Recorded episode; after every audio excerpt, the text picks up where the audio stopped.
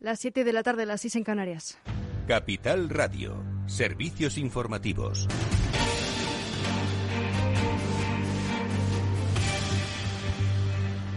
Buenas tardes. Sanidad ha registrado hoy casi 34.730 nuevos casos de coronavirus, de los que casi la mitad se han producido entre mayores de 60 años. Notifica también 162 fallecidos. En total, desde que comenzó la pandemia, más de 11.600.000 personas han contraído el COVID-19 en España y más de 103.000 personas han fallecido a causa de la enfermedad provocada por el SARS-CoV-2.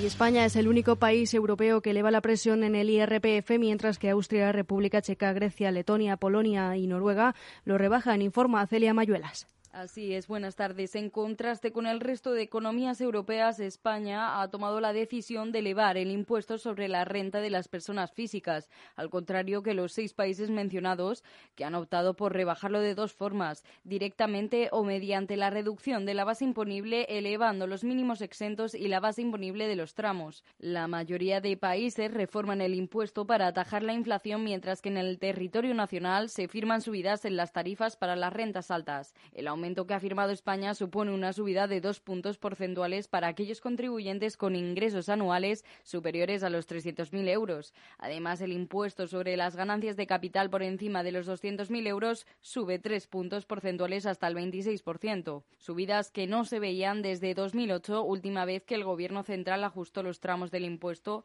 sobre la renta de las personas físicas por la inflación.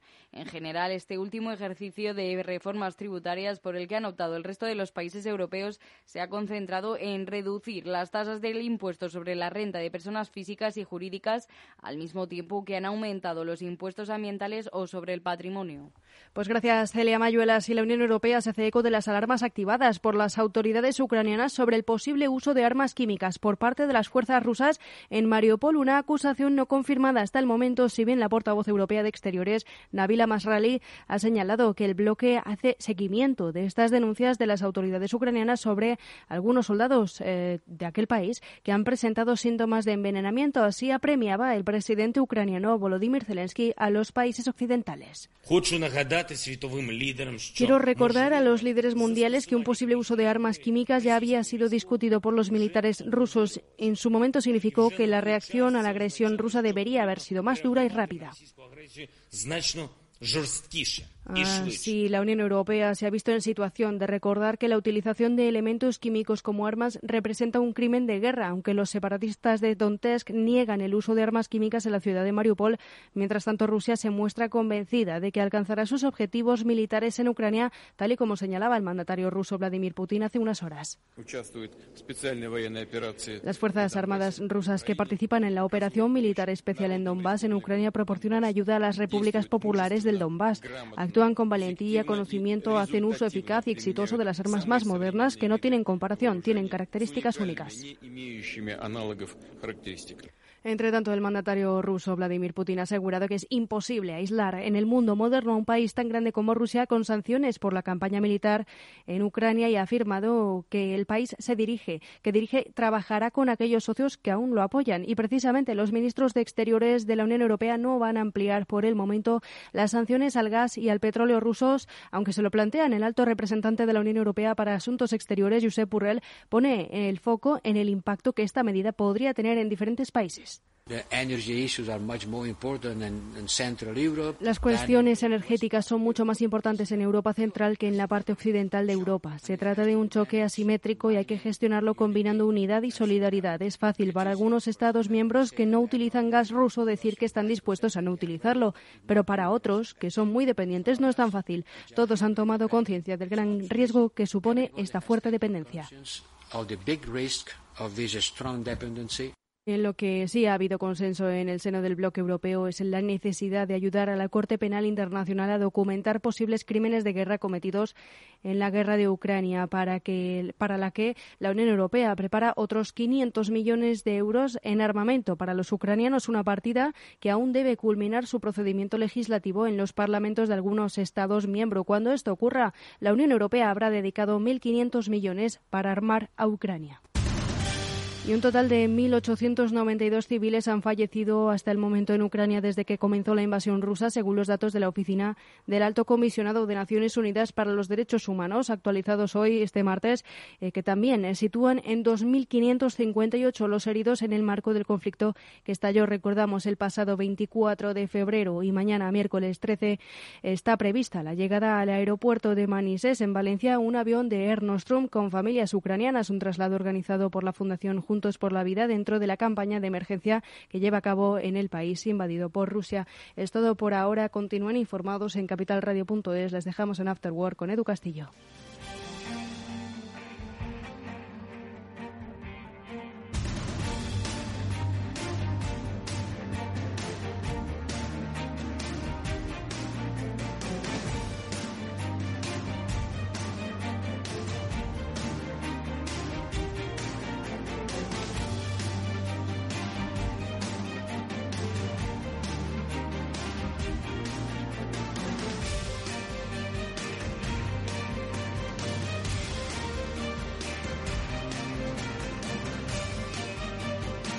Capital Radio.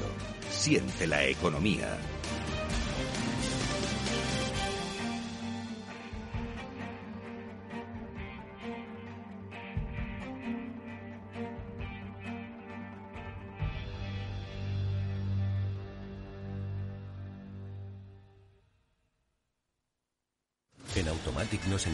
Las acciones sean seguras, sin riesgos. Mira hacia adelante. Invierte en el cuidado de tu cambio automático y rentabiliza con la experiencia del especialista en cambios automáticos. Apuesta por Automatic y obtén buenos resultados. No te la juegues. Automatic.es. Automatic. Reparación y mantenimiento del cambio automático. Invertir en acciones y ETFs con XTB tiene muchas ventajas. No tienes ninguna comisión hasta 100.000 euros al mes. La apertura de cuenta es online, rápido y sencillo y tenemos atención al cliente 24 horas al día en español. Más de 450.000 clientes ya confían en nosotros. xtb.es. Riesgo 6 de 6. Este número es indicativo del riesgo del producto, siendo un indicativo del menor riesgo y 6 del mayor riesgo.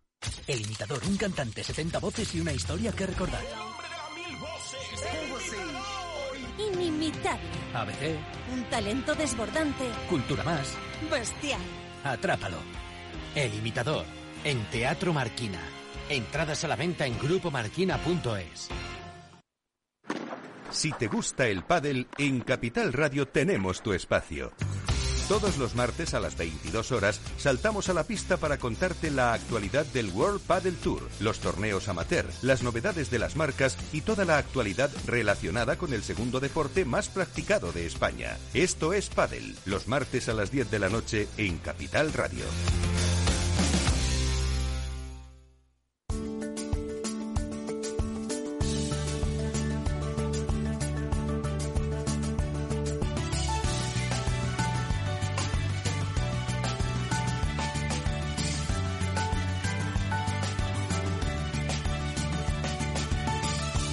...1785 motivos por los que hasta un noruego querría ser español. Motivo globalizado. ¿A que no sabes cuál fue la primera divisa internacional aceptada por todos los estados para el comercio mundial? Ni idea. ¿Monedas de oro? Pues fue de plata. El real de A8 español fue la primera divisa internacional aceptada por todos los estados para el comercio mundial. Una moneda, también llamada dólar español, que tenía un valor de 8 reales y que fue acuñada desde 1497. ¿El dólar español? ¿Y se utilizó mucho tiempo? Cerca de 400 años, hasta el siglo XIX, y se aceptaba en todo el mundo, desde Europa y América hasta en lugares tan lejanos como China o Australia. Entonces, ¿el dólar de Estados Unidos procede de una moneda española? Así es, el dólar español fue la primera moneda de curso legal en los Estados Unidos y la base para el actual dólar americano que aún mantiene el símbolo español de las columnas de Hércules. Ni me lo imaginaba. Pero el real de A8 español también fue antecesor del dólar canadiense, de numerosas monedas hispanoamericanas, de Filipinas y hasta del yuan chino. Del libro 1785 motivos por los que hasta un noruego querría ser español.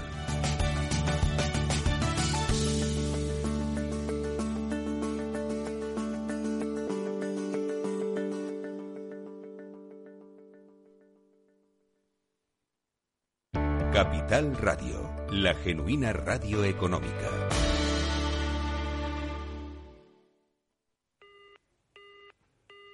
When I call you up, your lines engaged. I have had enough. So act your age. We have lost. Después del trabajo, After Work, con Eduardo Castillo, Capital Radio. And I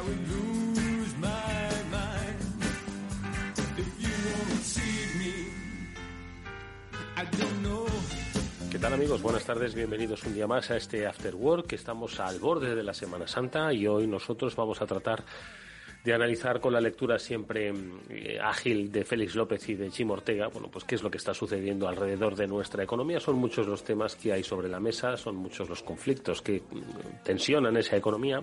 Veremos principalmente cómo nos afecta al bolsillo de los españoles, que es lo que principalmente nos eh, interesa en este programa, porque al final las decisiones políticas muchas veces de manera incomprensible eh, pues se plantean y nosotros lo que hacemos es tratar de traducirlas en su efecto sobre los ciudadanos. Bueno, pues de esto, como digo, es de lo que hablamos en los próximos minutos, así que nada, os doy la bienvenida a este programa. Vamos a empezar ya mismo.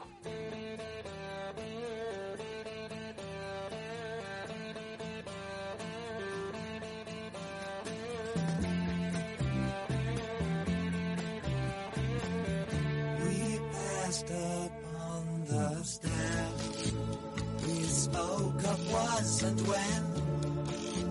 Although I wasn't there. Bueno, pues lo comentaba estos días con Félix, que de qué íbamos a hablar, y me decía él que estaba todo tan revuelto que era difícil elegir un tema mm, y centrarse en él. Es que todo sigue muy revuelto y así que va a seguir en los próximos meses, años. Félix López, ¿cómo estás? Buenas tardes. Muy buenas tardes, Eduardo. Bueno, ¿cómo está to- todo tan revuelto? Pues eh, por algo habrá que empezar, ¿no? Pero bueno, se lo vamos también a preguntar a Chimo Ortega. Chimo, ¿cómo estás? Buenas tardes. Hola Eduardo, hola Félix, ¿cómo estás? Buenas tardes. Bueno, Chimo parece estar contento porque he leído una noticia que dice que ya el sector de la automoción va a recuperar la capacidad que tenía de recibir semiconductores pues previo a la crisis de semiconductores. Entonces, bueno, pues yo creo que eso es un alivio. No sé, ahora nos contará Chimo si lo encaran con una mejor perspectiva, pero Félix, un poco por retomar esa palabra que me decías, ah, que decías que está todo tan revuelto que no sabes por dónde empezar un análisis. Y es que está todo muy revuelto. Seguimos a vueltas con los precios de la energía, condicionados obviamente por las circunstancias eh, políticas, tanto las eh, que se producen en el, en el centro este de Europa como las que se producen en, en- en nuestra vecindad del norte de África, porque eso al final también va a acabar afectándonos. Y luego, pues que es que la inflación está disparada, los precios los seguimos disparando, en los supermercados lo estamos notando, el pan está, madre mía, o sea, que, ¿os acordáis de aquella frase de cuando habla no sé quién sube el pan? Ah, Mira, no es necesario que hable nadie para que el pan suba muchísimo ya. Pues no sé por dónde empezar. además sin sal, sube Ah, sin sal. Exactamente, sin sal, sin sal. A ver, Félix, ¿por dónde arrancamos? Es que no sé por dónde coger esto. A mí me estaba sorprendiendo lo que estaba manteniendo el pan, el precio, ¿no? Bajo. Es decir, no estaba subiendo como yo pensaba. Yo creo que mucha gente ha hecho esfuerzos en mantener el precio del pan, que es un precio, digamos, muy indicativo, cuando el precio de otro tipo de, de pastas pues ha subido más, ¿no? Pero en fin, al final ya ni se aguanta el precio del pan, alguien ha debido hablar. Y entonces, así andamos, ¿no? Y Sí, tal sí. como se plantea, y tal como se plantea el precio de los cereales para el futuro, pues eh, me imagino que subirá bastante más. Y me ha sorprendido lo poco que ha subido de momento. ¿No? Porque pues, he visto yo subidas de 45 céntimos a 49 la barra, ¿no? en sitios donde yo compraba. Es decir, que bueno, es una subida ya de un 10%, pero en los últimos días. No, oye, No, yo, y ya yo estoy, yo estoy pagando barras que hace Sí. un año estaban a un euro y ahora están a- te lo están vendiendo a 1,30, ¿eh? 1,30. Sí, sí, sí. Yo esta Ah. mañana estaba, estaba hablando con el panadero de toda la vida de mi barrio, que yo sigo comprando el pan en una taona de estas de toda la vida, y me decía que es que ahora hay dos problemas. Uno, que o le quitan la, sal al pan, o al pan normal que han hecho toda la vida, o lo rebajan al 50%, o los consideran un pan especial. Entonces, eh, el pan que comprabas tú toda la vida con esa cantidad de sal eh, pasa de pagar del 4 al 11% de IVA por considerarse un pan especial. Entonces, eh, claro, eso ya sube bastante el precio del pan. Pero me decía que lo que tenía realmente era o que hacía pan al- con el 50% de sal y que me garantizaba que iba a saber distinto, o que eh, también en pocos días esperaban una gran subida del cereal, porque esto prácticamente ha sido por los impuestos, pero que esperaba una gran subida del cereal, con lo cual eh, nos va a subir mucho el pan, yo lo digo yo, los próximos días. Yo es que mm, lo que no... no, y pa- Félix, Félix, habla. No, que, que esto que para nosotros, dentro de lo que cabe, pues es un tema, pues oye, para comentar, para otra gente del tercer mundo esto está siendo tremendo, ¿no? Es decir, yo me imagino países, ¿no? Donde, donde dependen básicamente todo de las importaciones, pues que además suelen ser países con rentas bajas, pues muchos de los países de Medio Oriente, Líbano, ¿no? Pues Egipto, que es el mayor importador de, grano del mundo, muchos africanos, por la zona este de África, toda esa gente lo, lo, lo, lo- lo va a pasar muy mal, ¿no? Y en aquellos sitios donde también tienen trigo, pero que los portan, pues también los precios suben, ¿no? Es decir, que aunque tengas trigo en el país, eso no indica que los precios no vayan a subir, digamos, muchos países de Latinoamérica. Así que vamos a... Y, y esto se va cociendo lentamente, es decir, es un proceso que lo estamos viendo, pero no sabemos muy bien dónde va a terminar, ¿no? Porque los precios han subido mucho, pero toda la gente dice que van todavía a subir más y nadie ve un horizonte donde pueden quedar, ¿no? Todo derivado, pues, de esta locura de la guerra ucraniana, ¿no? Eh, Sí, estoy- me estaba recordando las palabras de Félix a- al experimento que ya hemos comentado y que no funciona de, de cocer la rana ¿no? Eh, poco a poco en agua tibia, que no nos estamos dando cuenta. Hoy nosotros, cada uno de nosotros, somos una rana ¿no? en, esta, en esta economía que está, como dices, preparando un escenario bastante complejo de hiperinflación. Yo no recuerdo haber vivido periodos de, hiperinfla- de hiperinflación. Vosotros, eh, no sé si Félix sí, entiendo que derivada de la crisis del petróleo del- de los años 70. eh, haz- vamos a hacer un poquito de memoria y si de alguna forma eh, tiene una traslación, ¿cómo nos podríamos encontrar, eh, eh, cómo, eh, cómo se desarrollaría la socioeconomía de nuestro país en un escenario de hiperinflación? Eh, ¿Cómo estamos, pues tú lo has dicho, Félix, lentamente viviendo? Bueno, hiperinflación, hemos visto hiperinflación como lo de hiper, pues es a mucho, ¿no? Sí.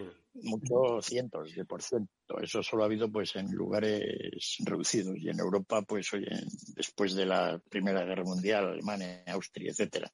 Pero sí que hubo el fenómeno este de la estanflación, ¿no? Estancamiento económico con inflación bastante grande, ¿no? En España, en la década de los años 70, finales de los 70, principios del 80, teníamos tasas de inflación, pues oye, del del 20%, ¿no? Entonces, eh, eso no lo vamos a ver. ¿no? Es decir, porque, porque en aquel entonces lo que ocurrió en toda Europa y en el mundo en general, Estados Unidos, es que veníamos de finales de los años 60, 70, con ya una inflación bastante alta derivada de una política monetaria, los déficits de Estados Unidos con la guerra de Vietnam, etcétera, y se juntó con la subida de los precios del petróleo. Lo que condujo fue que hubo una bueno, los sindicatos y los trabajadores pues empezaron a exigir grandes subidas de salarios. Y aquello pues pues subían los precios el 10%, por los salarios el 13, 14. ¿No? Y así duró pues hasta finales de los años 70, principios de los 80 en todo el mundo. Fue un proceso largo, 7, 8 años. Y, y ahora pues llevamos uno, ¿no? Que es muy diferente a la época aquella sí que tiene un poco de parecido lo del precio del petróleo. Pero aquella subida del precio del petróleo fue mucho mayor, digamos, proporcionalmente a esta, y en una economía en la cual el petróleo todavía era más importante. Así que yo confío en que ya no haya más mala suerte. Es decir, en el sentido de que, de que ya no caiga, no sé, pues y que podamos salir de la cazuela, ¿no? Sí, de alguna manera y ya, pues porque las hemos cogido una detrás de otra. Empezamos con todos los problemas logísticos, el tema del gas, el tema del petróleo, la guerra de Ucrania, es decir, la pandemia ha venido todo de una manera y con todo eso, pues la inflación Hombre, en España porque tenemos una inflación además mal calculada, ¿no? De acuerdo con el precio de la energía, etcétera. Pero hombre, la inflación no está subiendo en el mundo más allá del 6-7% todavía. O sea que, si lo ves desde el punto de vista optimista, todos los dramas que, que hemos tenido, pues hemos conducido a una inflación que todavía está muy por debajo de lo que los países occidentales experimentaron en los años 70, ¿no? Y, y, si se mantiene la política de rentas que existe ahora, que básicamente es decir que en Europa no le suben el sueldo a nadie, ¿no? ya se encargan de ellos los alemanes, y en Estados Unidos pues es un poco diferente porque allí sí que los sueldos han ido subiendo, como hemos comentado otras veces, pues entonces la inflación desde algún punto de vista se contendrá. Pues claro, también puede subir el precio del petróleo más, el precio del gas más y haber cada vez menos trigo, ¿no? No hay fertilizantes, con lo cual el, la producción agrícola mundial caerá, en fin. La cosa todavía tiene algún recorrido negativo. Pero bueno, algún día solucionaremos el problema de los barcos, ¿no? Y eso hará que la inflación baje bastante, porque muy, un componente, yo calculo que cerca del 2% de toda la inflación se debe a los problemas logísticos. Ah, sí. Sí, eso sí. está muy bien, eso está muy bien. Sí, sí, no, sí, sí, simplemente el precio de, de- el precio de muchos productos de limpieza, de productos importados baratos, ¿no? Todo eso ha subido, el, el coste logístico ha subido que los precios han aumentado un 30%. Sí, sí, sí. sí. ¿no? Entonces, eso pues esperemos que se solucione, pero mal asunto, porque ya llevamos ya cinco meses con un comercio mundial que no está subiendo mucho, los precios de los contenedores tenían que haber bajado y siguen, siguen estancados a un nivel además alto, el punto más alto además estancado durante cinco meses. ¿Eso qué indica? Eso indica prácticas competitivas de la industria muy sospechosas. Estamos ahora en una situación en la cual hay cuatro o cinco líneas marítimas mundiales que de alguna manera están manteniendo los precios, pero sin moverse, ¿eh? lo cual es bastante sospechoso. Ya. Yo la verdad es que invito a los, a los oyentes a que pregunten en sus tiendas de barrio. Esto que has dicho, eh, al lado de donde yo vivo, hay una tienda de productos eh, artesanos, eh, pero, pero exóticos, vamos a decirlo así, ¿no? Eh, donde, vamos, me atrevo a decir que el 95% son importados de diferentes países, pues, de, de, Asia, ¿no? Porque son, bueno, pues productos de, de decoración, de meditación, un poco eh, étnicos, ¿no? Y me contaban que va a haber determinados productos que van a dejar de traer porque ya no compensa lo que antes se traían. Porque, quiero decir, ellos me decían, nosotros tenemos dos opciones. Empezar a subirlo, pues eh, casi el doble de lo que costaba aquí para tratar de compensar los costes de distribución, o sencillamente dejar de traerlos. Y han preferido anteponer, pues a sus clientes, no meterles el sablazo para compensar y dejar de traer determinados productos, por ejemplo, de, de la India, que son productos teóricamente, bueno, pues baratos, asequibles, que los tenían y ya no les compensa traerlos. Y así un montón de cosas. Ojo, esto es una tienda, como digo, donde el 95% de sus productos son importados. Entonces ellos pues están viendo con mucha preocupación todo esto, ¿no? Claro, es que todos, to- todos los comercios que, que vivan de, de cosas de fuera, no les va a empezar a salir rentable traerlo, porque el coste de- del transporte de la logística le, le va a salir tan caro que, que no van a poder, eh, que no van a poder ser competitivos, no lo va a comprar la gente. Pues ese es un tema que se tenía que haber resuelto en gran parte y además ver la solución ya y sin embargo pues no. ¿No? Y da una idea muy clara de cómo está funcionando ahora cosas que eran competitivas pero que se han ido perdiendo. Sin embargo, el mercado de fletes de Bull Carrier, ¿no? de los grandes barcos graneleros, pues ese sigue sus alzas y sus bajas de acuerdo con cómo le va, ¿no? Es decir, se ve que ahí todavía hay un índice de competitividad grande, pero el mercado de contenedores mundial hoy está absolutamente congelado. No, y bueno, además están ganando dinero las empresas, ¿no? Que se están hinchando. Es una cosa increíble, ¿no? Y, y, y bueno, pues eso, eso ha afectado grandemente a todo, porque, porque justo cuando subían los precios de la energía vino este problema logístico, que fue, que fue, digamos, el que dio realmente el pistoletazo grande a la subida de la inflación. Porque, claro, la gente no lo ve, ¿no? Pero los que hemos estado en el comercio internacional todos los días, cuando vemos que el flete, las subidas de flete multiplicadas por cinco, hacen que el precio del producto importado aumente un 30%, estamos hablando no de inflaciones del 6, sino del 30. Es decir, que hay sectores de, importación, pues que de alguna manera todavía no han tratado de, no han podido repercutir los precios a los clientes, un poco como todos estos productos que tú decías, ¿no? Algún día pues ya no habrá, ¿no? Si desaparecen, pues no se lo ocurrirá. Así que me has dejado preocupado, ya no podremos meditar. No, no, yo, yo lo lamento mucho porque es una tienda de barrio que lleva muchos años y estoy seguro de que, bueno, pues obviamente pues han vivido en su, en su recorrido pues situaciones difíciles, estoy seguro, pero como esta, creo que no se habían enfrentado nunca a una, a una crisis eh, mezclada pues con eh, un sobrecoste ¿no? de, de, los precios del transporte y al final pues eh, las tiendas pues tienen una capacidad de estocaje que, que, no saben poco por dónde van por dónde van a ir no y oye al final pues van vendiendo, van desabasteciendo y, y, no van reponiendo con el ritmo con el que lo hacen, ¿no? Entonces, yo entiendo que es una, es una pareja además de, de, de los responsables de la tienda, pues eh, que son ya, pues tienen más próximos a la jubilación, ¿no? diría yo. ¿no? Y, y, entiendo que lo ven con mucha preocupación. ¿no? Y así, y este es un ejemplo que veo yo en mi barrio, pero insisto que yo invito a los a los oyentes a que lo pregunten en sus tiendas de barrio. ¿Cómo están viviendo esto? Ya no solo que lo ve, veamos nosotros. Es que lo están viviendo mal, Edu, es que no lo pueden vivir de otra manera, es que están agobiados y, no tienen los márgenes ni las estructuras de una gran superficie para jugar con unos productos y otros. Tienen sus proveedores que llevan muchos años con ellos y que cuando el proveedor le sube los precios o la cadena logística le obliga a subir los precios del producto que le llega, pues lo pasa muy mal. ¿Qué, ¿Qué, hace? Te lo repercute, se lo come y no manejan, esas pequeñas tiendas no manejan, esas tiendas de proximidad no manejan tantos márgenes como nos puede parecer. ¿eh? O sea, lo tienen que pasar mal.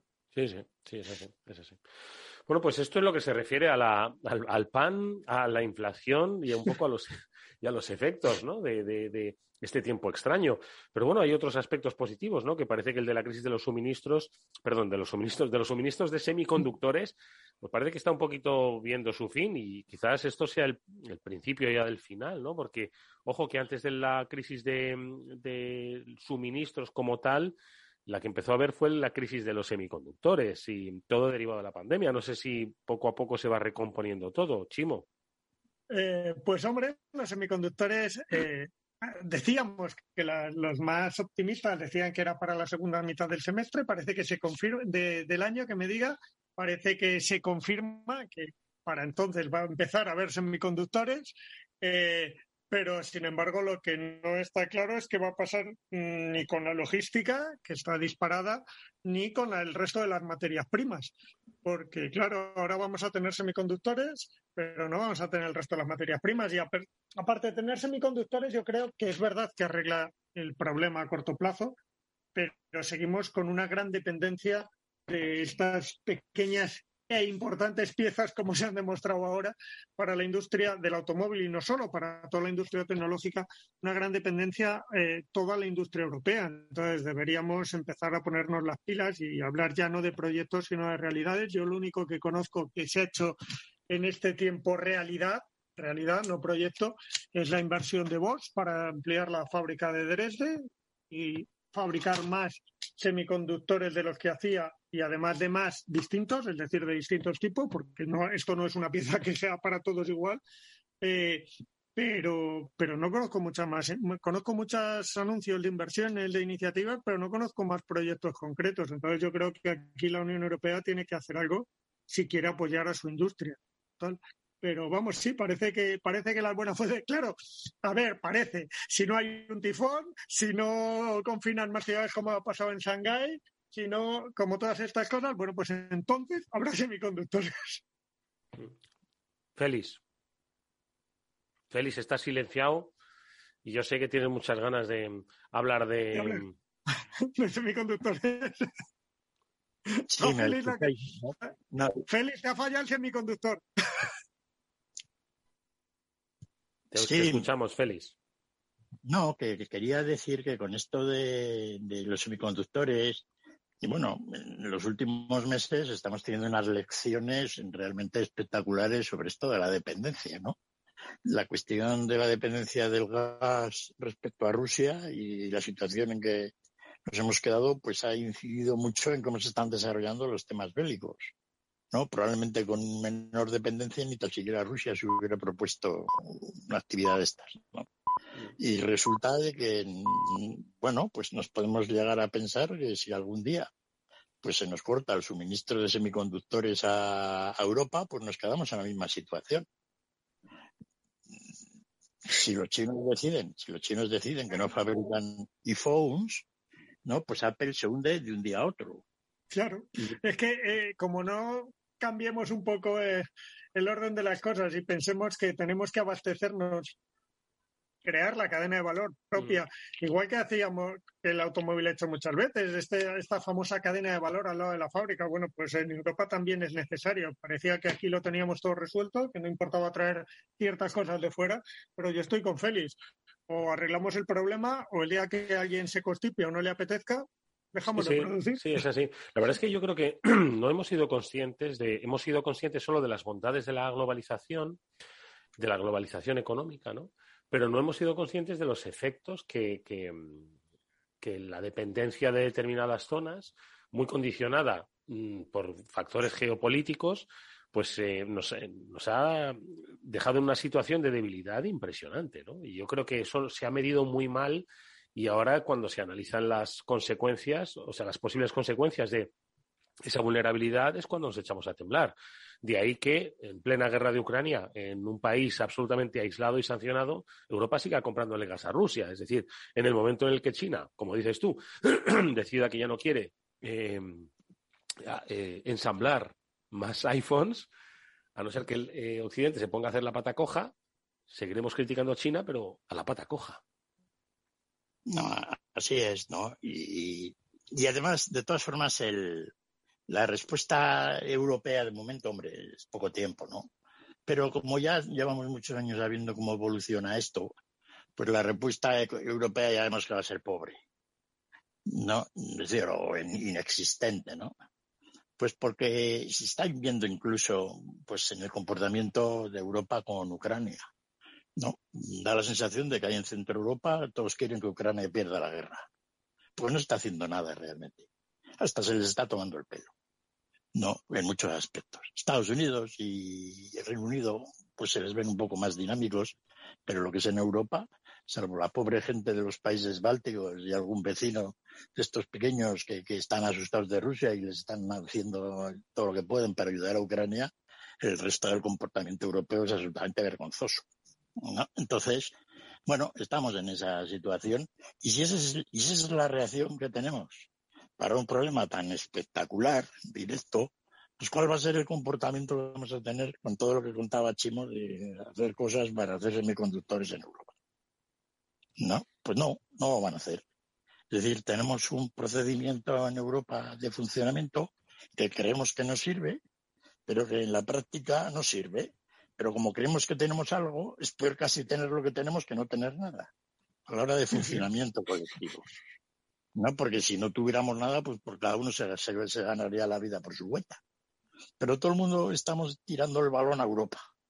Oye, Europa y los europeos, es decir, esa Europa, o la Unión Europea, pues está demostrando muchas ineficiencias, mm. en todos los sentidos. Mm. ¿no? Y poca, poca capacidad de... Es decir, si todavía no les hemos dado un duro a los ucranianos, es decir, les hemos dado cuatro bazocas para que tiren dos balas y ya está. ¿No? Unos cascos alemanes y poco más. Pero, pero eh, no solo eso. Si los fondos Next Generation, eh, esos maravillosos de la Unión Europea, no han llegado a ningún país. No, no, o sea, no han llegado. Llevamos dos años y medio. que haya se supone que era para nosotros. Ya no, no vamos a, a la guerra o no vamos a otros mercados o no. No, no, era para, para la industria europea. Eh, son nuestros fondos que pagamos todos para la industria europea y no han llegado. Son de hace dos años, ¿eh? Pues esto no es, las ninguna empresas no han cuestión, recibido un duro. no es ninguna cuestión filosófica ni nada, es simplemente del planteamiento real de qué es lo que ocurre. No ocurre nada. Exacto. No, ocurre nada. Tú lo has dicho. Nunca pasa nada. Bueno, amigos, vamos a hacer una brevísima pausa y a la vuelta vamos a incorporar a Javier López Bernardo, que seguro también tiene muchas cosas interesantes que contarnos. No os vayáis, estamos enseguida. Come on, come on, come on, baby.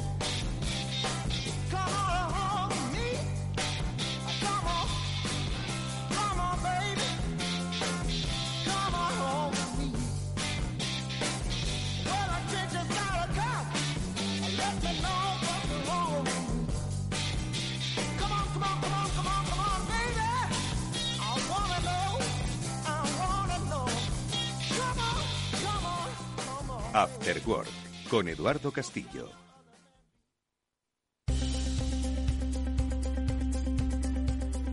Si inviertes en bolsa, esto te interesa. XTB tiene la mejor tarifa para comprar y vender acciones y ETFs, cero comisiones hasta 100.000 euros de nominal. Si inviertes en bolsa o quieres empezar, más sencillo e imposible.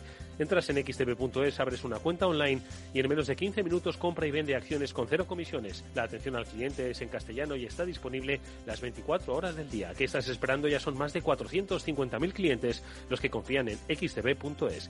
Riesgo 6 de 6. Este número es indicativo del riesgo del producto, siendo uno indicativo del menor riesgo y 6 del mayor riesgo.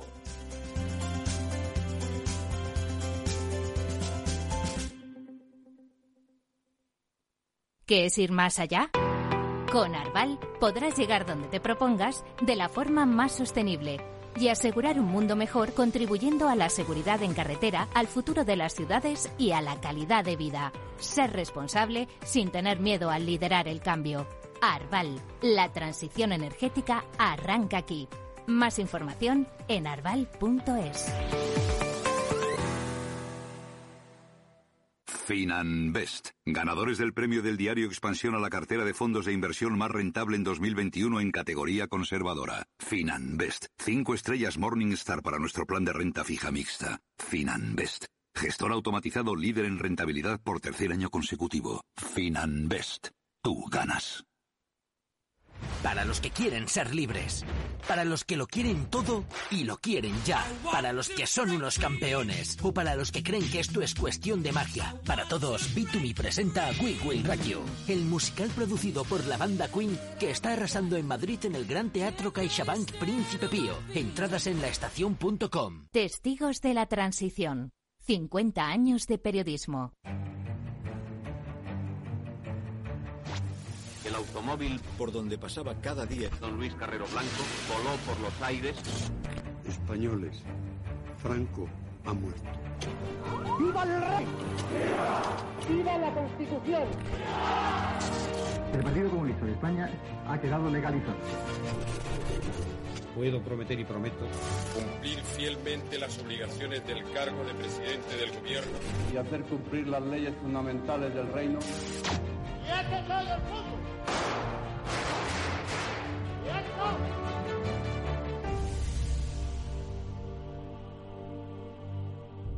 Todos los miércoles a medianoche en Capital Radio.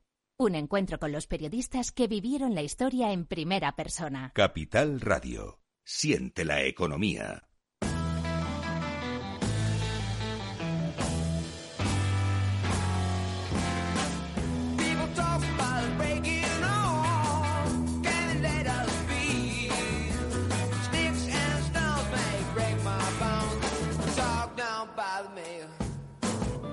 Eduardo Castillo en Capital Radio. After Work.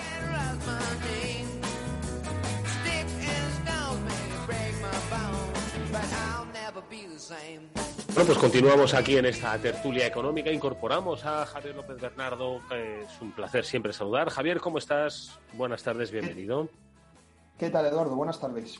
Ahora tratamos también de recuperar a Chimo Ortega, con el que estábamos teniendo una interesante conversación junto con Félix López. Ambos hablaban de pues, los riesgos. Ahora que esta ultraglobalización nos ha dejado riesgos, que nos estamos empezando a dar cuenta de la dependencia que tenemos, ya no solo para el estilo de vida, sino para el desarrollo de las economías. Chimo, eh, ¿estás por ahí? ¿Te hemos recuperado? ¿Cómo estás? Estoy aquí, Eduardo. Todo bien. Oye, bueno, pues yo quería preguntarle a Javier, porque ya sabéis que él es un, un- un especialista en análisis eh, de inteligencia económica y él no deja de quitarle el ojo a China. Ahora mismo, yo no sé si vosotros, Félix eh, Chimo, lo habéis visto por redes sociales, lo que está pasando en China, en Shanghai, nada menos. Eh, es de, de película de ciencia ficción, ¿no? Ese encierro donde hay pues conatos de rebelión, básicamente porque la gente está empezando a pasar hambre, ¿no? Por ese control férreo para el control de la pandemia. No sé, Javier, si tú has eh, leído algo más, qué es lo que está ocurriendo, porque insisto que los, los inputs que nos llegan son propios de una película de ciencia ficción.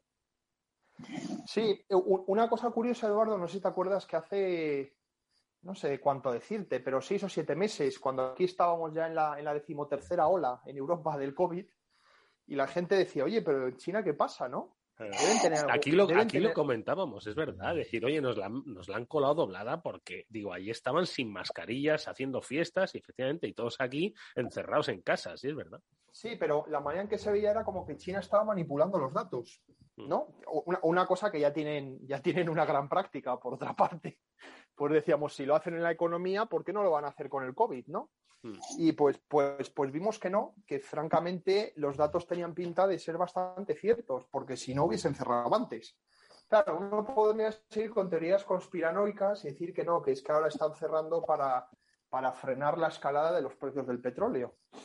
Porque, claro, cerrar a 20 millones de personas y luego ya no solo Shanghái, muchas otras ciudades tienen restricciones menores. Esta mañana estaba viendo, estaba viendo un, unos- un gráfico ¿no? que decían, oye, eh, por número de restricciones las ciudades decían restricciones del 1 al 4, ¿no? siendo la 4 la mayor restricción que es lo de Shanghái, ¿no? Y decía pues que ya había pues el 50%, casi todas las ciudades chinas tenían algún tipo de restricciones, o, o- o muy, muy leves, o- o tan fuertes como las de Shanghái, ¿no? O sea, que uno podría decir ahora que realmente, pues esto del COVID les es, pues es, una- es un truco que están utilizando, pero lo dudo mucho. Yo creo que realmente es porque ahora tienen COVID de verdad y antes no lo tenían, ¿no? La, la variante antes del verano pasado, si lo recordamos, era la Delta, que era pues más mortífera, pero menos transmisible. Sí. Y esta variante, pues es muy difícil, ¿no? Eh, eh, esta, esta semana el- el- el- el vice premier de, China, que es el que todos los asuntos económicos, que es Li Keqiang, que, que lleva muchísimos años ya ahí, ahí en el poder, ¿no? Y es, y es realmente un poco el cerebro económico de China, ¿no? No es Xi Jinping, este es el que lleva todos los asuntos. Ya volví a anunciar por tercera vez esta semana que, que- que los desafíos económicos que se está enfrentando la economía china que eran enormes. Eh, entonces la gente eso ha interpretado pues que el, el objetivo ese famoso del 5,5% del PIB que tienen que alcanzar este año, eh, pues que, que como no se pongan las pilas, eh, pues que no llegan, ¿no? Y el ponerse las pilas en China ya sabes lo que significa. Básicamente empezar a construir ladrillo sobre ladrillo, cemento sobre cemento Sí, sí, sí. y, y estimular un poco la demanda así, ¿no? Entonces, yo creo que China ahora a nivel económico está en una situación pues, pues bastante precaria. Las, la- las ventas de viviendas han seguido cayendo eh, estos, estas últimas semanas. Eh, en, en todas las ciudades en las que se registra más o menos se tiene un cómputo más o menos fiable. Las caídas respecto al año pasado son muy, muy significativas. Y luego, y luego lo que decíais, que, que hablabas con Chimo y con Félix, ¿no? O sea, todos los temas del el impacto que va a tener sobre la cadena internacional va a ser enorme, ¿no? Porque ya estamos viendo, por ejemplo, los precios de los fletes, de los, de los contenedores, que han caído bastante las últimas, durante el último mes. Siguen estando en niveles elevadísimos, ¿eh? No, no estoy diciendo que, que hayan corregido todo, todo lo que han hecho, pero sí que han caído un 15 o un 20% y, y bueno, y eso es, es sinónimo, bueno, pues que una parte de, de- de toda la cadena de valor china, pues, pues está bastante parada. Oye, muy interesante eso que decía Javier, ¿no? Que, que las teorías de la conspiración a mí me gustan mucho, ¿eh? Leerlas. Luego otra cosa es que me las crean, ¿no? Pero, pero que, que esto se hacía para controlar los precios del petróleo. Eh, al final China obviamente es dependiente de petróleo. China no tiene petróleo, mira que tiene materias primas, pero China no tiene petróleo, que algo tendrá, ¿no? Sí, China tiene petróleo, Eduardo, pero, pero claro, eh, los chinos consumen mucho petróleo. ¿De acuerdo? Entonces, al final, no tengo los, no me acuerdo exactamente de los números y, y a lo mejor pues eh, se me van un millón de barriles aquí o allá, ¿no? Pero yo creo que China más o menos pues producir unos 4 o 5 millones de barriles y ellos consumen más de 13, ¿no? O sea que las las- la, la dependencia energética de China es la mayor de todo el mundo junto con la de la India, porque los americanos consumen muchísimo petróleo, los que más, pero también producen muchísimo, ¿no? Eh, los chinos lo que han hecho es este esquemilla que tanto les gusta eh, de pues, las, los campeones nacionales, que en China son básicamente, son básicamente tres petroleras que son PetroChina, Sinopec y CNOC. eh, bueno, pues, pues ir comprando eh, yacimientos en el extranjero, ¿no? Ha sido lo más típico que han intentado hacer estos años un poco, pero bueno, eso no es lo mismo, ¿no? Para empezar, por los trabajadores, eh, pues los tienes fuera, con lo cual, pues eso se queda en el país de origen. Una parte de los impuestos de, y de todos los royalties los quedan también los países. Por ejemplo, han invertido muchísimo dinero en, en Guayana, que ahí, pues Exxon ha hecho unos yacimientos increíbles. Y, y entonces, bueno, no es lo mismo, pero bueno, han intentado, pues, pues eh, intentar cambiar un poco eh, esos, esos campos petrolíferos tan malos que tienen a nivel nacional, que son con costes altos, son campos además maduros, que estuvieron mal explotados durante la época comunista. Y bueno, lo han intentado suplantar, ¿no? Pero la geología es la que es al final. Feliz. Sí. sí, como China, como es todo tan espectacular, no sé si habéis visto un vídeo en el cual aparece una de esas promociones inmobiliarias, como la que puede ser la de Belgrande, ¿no? ¿No? Una similar en Shanghái, ¿no? Pues eh, se ve como un patio central rodeado de edificios, como 20 o 30 edificios, cada uno de 40 plantas. De noche, ¿no? Luces encendidas. Y entonces se ve que uno empieza a gritar, desesperado porque no tiene comida. Perdón, perdón, me río, pero, pero no, es un sufrimiento de la gente, pero es que es brutal esto, sí. Sí, no, tienen ahí problemas. Entonces em- empiezan todos a coger eco, ¿no? Y, ¿no? y entonces se monta en todo, en todo el compound ese enorme, ¿no? Edificios todos ahí chillando. O sea que da un índice de que el gobierno chino está teniendo algunos problemas para controlar todo esto, ¿no? Y luego otro vídeo también absolutamente espectacular es que va una colección de gente, como, no sé, como 30 metros de es como una manifestación, ¿no? Un poco separados, eso sí, para mantener un poco la distancia, que van todos a hacerse pruebas de un test, ¿no? Es decir, la prueba de un test, pues aquí una cola de uno detrás de otro, ¿no? Allí, allí es como una manifestación, ¿no? Es una cosa, es todo, todo, todo auténticamente grandioso en China, ¿no? Otro ejemplo más, ¿no? De, de- de- de cómo cogerlo en, todo en perspectiva. Hombre, los chinos están ganando un poco de dinerillo ahora a costa de los rusos, que les ayudará, ¿no? Es decir, como ahora ya los rusos, pues, no quieren dólares porque les sobran, no saben qué hacer con ellos, y además si se los quedan por ahí, pues se los van a quitar, pues ahora lo que quieren tener es yuanes. Y entonces ya todas las exportaciones, digamos, rusas a, China, pues que antes eran en dólares minerales, pero también el gas, petróleo, etcétera, pues ahora ya se están haciendo en yuanes, ¿no? De tal manera que, pero claro, los chinos ahí se aprovechan. Probablemente pondrán ahí un tipo de cambio para la operación que no será exactamente el, el de mercado, ¿no? que para eso son únicos, ¿no? Tendrán sobrefacturaciones para que los rusos puedan sacar más dinero. Es decir, el chanchullo ruso-chino ahora en los mercados de divisas es ingente, ¿no? Es decir, como los, chin- como los rusos, pues que tienen el problema de que, de que por- fíjate que Rusia este año ahora es el país del mundo con más superávit en balanza por cuenta corriente. Es decir, ningún país le sobra el dinero, no tanto como a los rusos ahora, ¿no? Porque, bueno, pues exportan más que el año pasado, porque los precios han subido de todo, y importan menos pues, porque, porque muchos importadores pues ya no importan debido a los problemas económicos dentro de China, ¿no? Y entonces esa situación, es decir, todo el mundo dice que por qué el, rublo se ha apreciado. El, misterio es por qué el rublo no está más apreciado. Porque nunca ha habido, no sé, en la historia de Rusia, nunca una situación económica, digamos, para la cotización del rublo tan favorable. Enormes exportaciones y unas importaciones reducidas.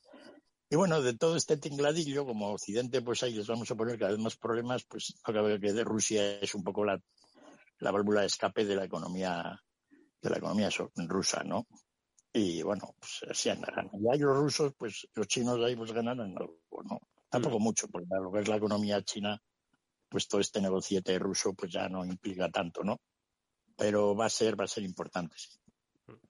Y, mm, y por comentar otro aspecto también interesante que ponía Javier sobre la mesa, que es el tema de la deuda pública, porque bueno, es que al final esto, los equilibrios que tienen que hacer ahora mismo las economías con todo, y el principal de ellos, el de la deuda, mm, ¿cómo se está gestionando? ¿Cómo lo estáis viendo desde el análisis financiero, Javier?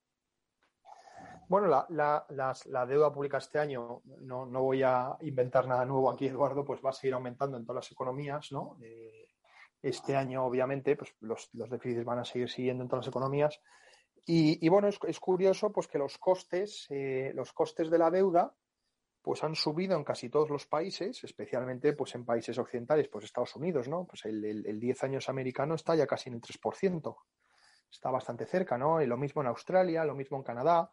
La deuda europea, el coste también, pues también ha subido de ser negativa, pues en caso de Alemania ser positiva. El único sitio que ha bajado curiosamente es en China. Eh, y desde hace muchísimo tiempo, desde hace muchísimo tiempo, por primera vez, el, el, el 10 años americano está pagando ya lo mismo que el 10 años chino. ¿De acuerdo? Entonces, ¿por qué ocurre eso? Bueno, una gran parte de los, de los inversores en China pues perciben que el activo refugio para ellos ahora mismo es, es la deuda china. Curiosamente, ¿no? Porque no pueden, no pueden invertir en bancos, no pueden invertir en, bonos corporativos porque no se sabe qué situación hay ahí. Entonces lo que te queda, bueno, es, es, y luego tienes la ventaja además de que si realmente piensas que la situación económica en China se está deteriorando, pues el Banco Central chino pues tendrá que empezar a sacar eh, lo de siempre, bajadas de tipos, eh, cortes en, en, el porcentaje de reservas que exigen a los bancos, más expansión cuantitativa, ¿no? Y eso ha hecho que curiosamente, pues eh, no tengo los números aquí delante, pero probablemente esto sea verdad, el, la, mejor, renta fija del último año ha sido invertir en renta fija gubernamental china, ¿no? Entonces, entonces bueno, eh, es pa, para los chinos crea un problema esto, Eduardo, ¿no? Porque ellos han comprometido más o menos, les interesa, ¿no? Ten en cuenta que tampoco pueden depreciar mucho el renminbi porque les generaría presiones inflacionarias internas adicionales, ¿no? Mm. El problema, que tienen es que según los tipos en Estados Unidos vayan subiendo más, eh, a, lo, que le, lo que le gustaría hacer al Banco Central chino sería bajar tipos desde un punto de vista de política interna, ¿no? Si tú tienes una economía más débil, ¿no? Lo que quieres hacer es son unas condiciones monetarias pues laxas, ¿no? Pero eso, eso, eso casa muy mal con el mensaje que está dando la Reserva Federal, ¿no? Eh, ya sabes que al final, pues una gran parte de los tipos de cambio vienen dados por los diferenciales de tipos de interés, ¿no? Y ahora por primera vez en muchísimo tiempo, los tipos de interés de Estados Unidos, como te decía, van a ser más altos, ¿no? Entonces eh, va a ser curioso cómo China ahora, a nivel de política monetaria, va, va a gestionar un poco esta, esta eh, creciente divergencia pues, entre las políticas monetarias americanas y el resto del mundo y las, y las locales. En el, en el caso de China, no, tiene que ver con lo que hemos hablado antes. Las grandes compras de deuda que está habiendo de deuda china son del Banco Central ruso. ¿No? El Banco Central ruso yo calculo que ha comprado más de 100.000 millones de dólares en los últimos cuatro meses de, de deuda, deuda pública rusa, ¿no? Esa China, ¿no? Bueno, todo lo que hemos hablado antes, ¿no? Todas esas exportaciones que, que, que, que se hacen en rublos, pues esos rublos se venden, perdona, se hacen en yuanes. Todos esos yuanes los compra el Banco Central ruso y con esos yuanes pues compra deuda de, del gobierno chino, ¿no? Es un poco la idea que habíamos comentado antes. Bueno, pues eh, la verdad es que está es un panorama absolutamente eh, eh, complicado, incierto e imprevisible, ¿no? Y habrá que ver un poco, pues todos esos frentes que se abren eh, para la para la economía internacional, especialmente ver cómo todo esto impacta en España, porque Javi, nosotros tenemos una lectura eh, internacional, pues con el tema de China, ¿no? Principalmente, pero mm, un poco desde la óptica de la economía nacional debemos estar un poquito pendientes, prudentes de algo, de todo esto, simplemente centrarnos en nuestra inflación. ¿Qué dirías tú un poco para concluir? No, no, no te, no te sabré muy bien decir. O sea, el panorama no es muy, no es muy alentador, ¿no? Eh, no te sabría muy bien decir, Eduardo, la, la, las implicaciones las estamos viendo, ¿no? La inflación la tenemos pues en, en, en máximos pues, pues desde la entrada de la zona euro, eh, básicamente, ¿no? Entonces, y, y, lo peor de todo es que la guerra no tiene visos de acabarse. Mucha gente dice, ¿no? Pues que a lo mejor Putin para mitad de mayo, pues quiere, quiere presentar, pues en ese día famoso para los rusos como una especie de gran victoria y de y que la guerra podría concluir en ese punto, ¿no? Pero yo no lo veo, ¿no? Yo no veo que las, las, las posiciones vayan ganando nada de entendimiento, sino que se vayan enquistando más. Es, es, es, es lo que está haciendo, es lo que es mi opinión, vamos. Hmm. Entonces, eh, todas estas presiones que estamos viendo, pues nos pueden durar de aquí a final de año, incluso año que viene fácilmente, vamos. No, Madre mía, pues no llevamos ni la mitad del año. En fin, bueno, pues habrá que estar un poquito pendientes y si queréis eh, tener pues eh, algunas, no, hombre, certezas es imposible, pero sí por lo menos un análisis que va un poco más allá del ruido. Escuchadnos todas las semanas, especialmente a Javier López Bernardo, a Félix López y a Chimo Ortega, los que agradezco mucho que hayan estado con, con nosotros. Chimo, ¿alguna reflexión final? Que mm, nos hemos centrado No, tanto en China. que- no, que se nos queda mal cuerpo.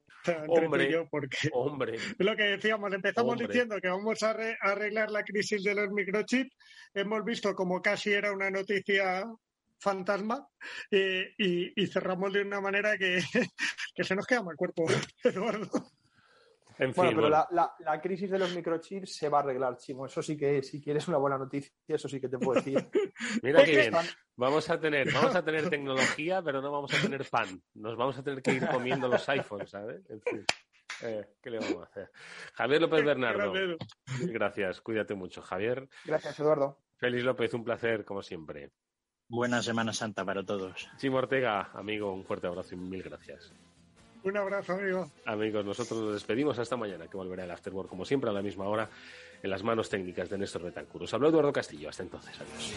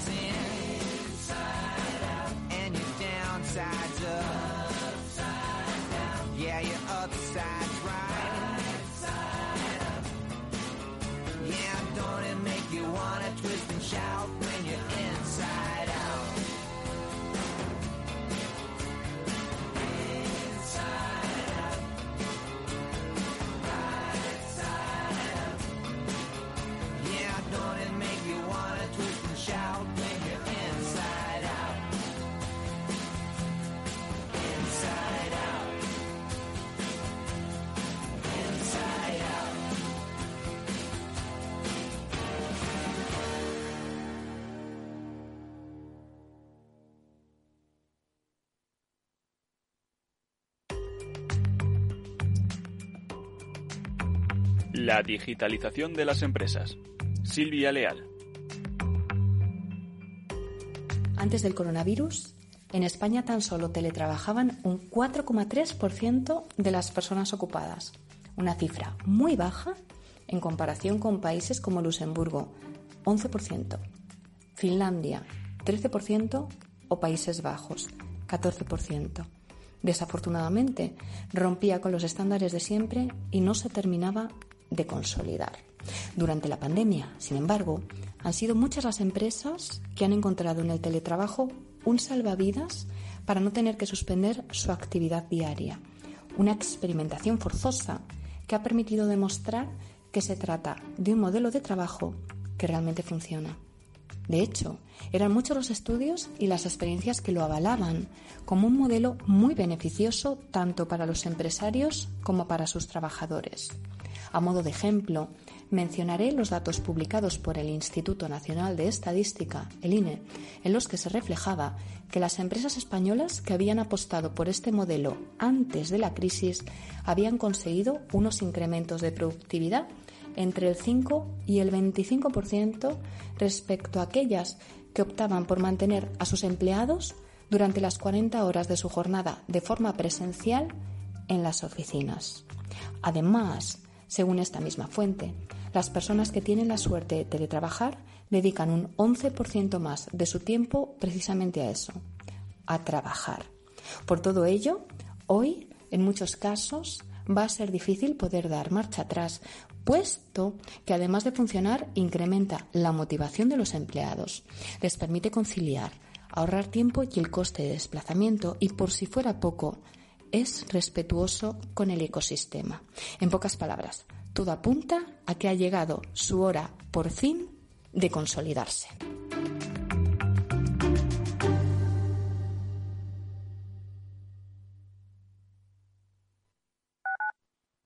Capital Radio Madrid, 103.2. Nueva frecuencia, nuevo sonido. Más del 35% del emprendimiento en la Comunidad de Madrid está liderado por mujeres, pero podrían ser muchas más. Arrancar mi proyecto con el apoyo de la Comunidad de Madrid ha sido fundamental. Hemos trabajado para conseguirlo y crecer juntas. Comunidad de Madrid. Para personas inquietas, Capital Radio.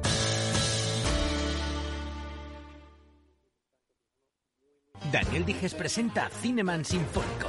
Un recorrido por las mejores bandas sonoras de la historia del cine con la voz de Daniel Dijes junto a la Orquesta Sinfónica de la Estación. Cineman Sinfónico. En el Gran Teatro CaixaBank Príncipe Pío. Entradas en laestacion.com.